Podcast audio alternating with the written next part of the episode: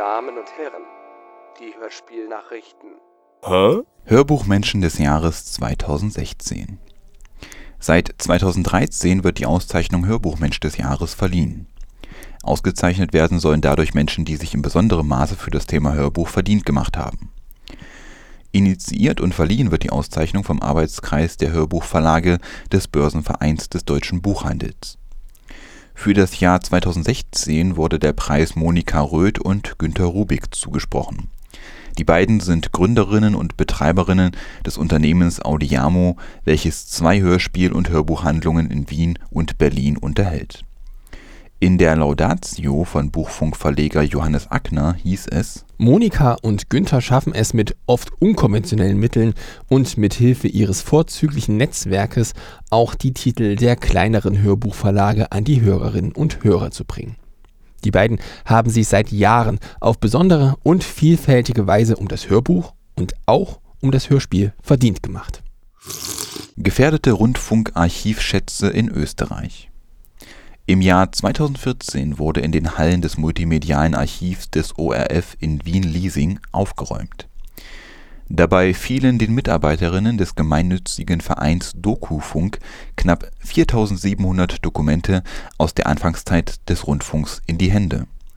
Die Dokumente sind historisch und wissenschaftlich von hohem Interesse eine umfassende Aufzeichnung, Konservierung und Archivierung des laufenden Programms war damals nicht gegeben, viele Sendungen aus dieser Zeit sind dadurch unwiederbringlich verloren. Die gefundenen Dokumente können Aufschluss über die Anfangszeit des Rundfunks geben. Nach einer ersten Bestandsaufnahme weiß man inzwischen, dass es sich dabei um Manuskripte von Hörspielen, Features oder Essays handelt aber auch Sekundärtexte, beispielsweise Dissertationen zum Hörspiel der damaligen Zeit, sollen sich darunter befinden. Diese jahrzehntealten Dokumente nun wieder aufzuarbeiten, ist zeitintensiv und teuer. Der Verein Dokufunk ruft dazu auf, Patenschaften für einzelne Dokumente zu übernehmen.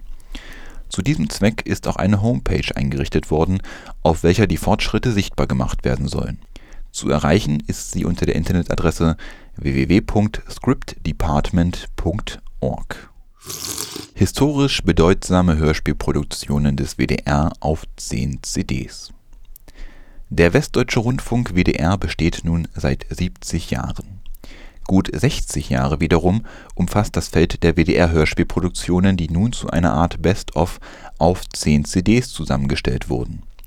Sie trägt den Titel Bilanz – Hörspielkunst aus den Studios des WDR und ist im November 2016 als Band 7 der Schriftenreihe der Kunststiftung NRW erschienen.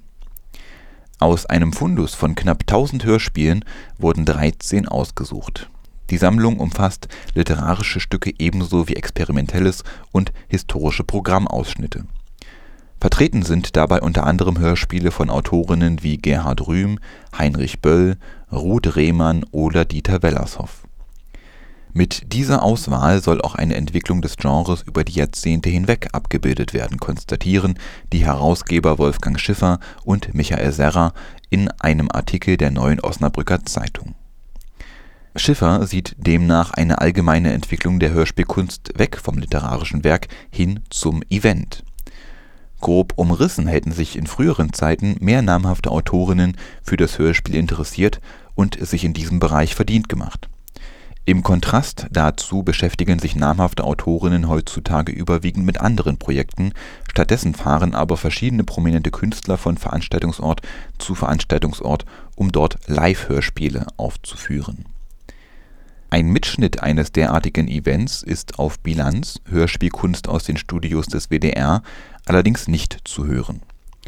Zusätzlich zu den zehn CDs ist in der Box noch ein Begleitband enthalten. Das Ensemble kostet 29,90 Euro und ist im Lilienfeld Verlag erschienen.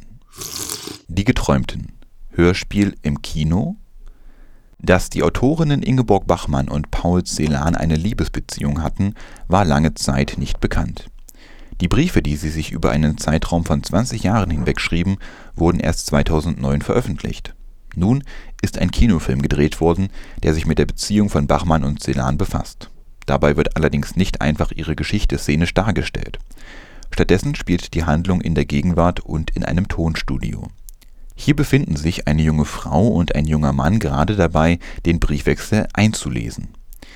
In den Besprechungen und Kritiken zum Film herrscht keine Einigkeit darüber, ob es sich dabei um Hörspielaufnahmen handelt oder ob sie einen anderen Zweck verfolgen bzw. ob es überhaupt wichtig ist, das zu diskutieren. Dennoch wird oft bemerkt, dass die visuelle Ebene derart reduziert ist, dass das Hören der Texte eine größere Aufmerksamkeit fordert als das Betrachten des Geschehens oder der beiden Protagonistinnen der Film der österreichischen Regisseurin Ruth Beckermann ist aktuell noch in einigen deutschen Kinos zu sehen. Zudem gewann er beim österreichischen Filmfestival Diagonale 2016 den Preis für den besten Film. Vibrator mit Hörspielantrieb Vibes ist der Name eines Vibrators, den Frauen im Alltag jederzeit am Körper tragen können. Er ist per Smartphone nach Belieben einstellbar und reagiert sogar auf erotische Hörspiele das funktioniert ungefähr so. Der Vibrator ist mit dem Smartphone verbunden. Auf dem Smartphone befindet sich ein erotisches Hörbuch. Wenn es abgespielt wird, nimmt auch der Vibrator seine Arbeit auf. Nun passt er die Intensität seiner Bewegungen der Intensität der Dialoge im Hörspiel an. Währenddessen hat die rezipierende Frau beide Hände zur freien Verfügung und kann nebenbei tun, was immer sie möchte Allerdings scheint das nicht mit jedem beliebigen Hörspiel zu funktionieren. Die entsprechenden Werke sollen per Vibes App zum Download bereitstehen. Aktuell sind es wohl um die 500 Hörspiele und/oder Hörbücher. Soweit die Hörspielnachrichten. Hm.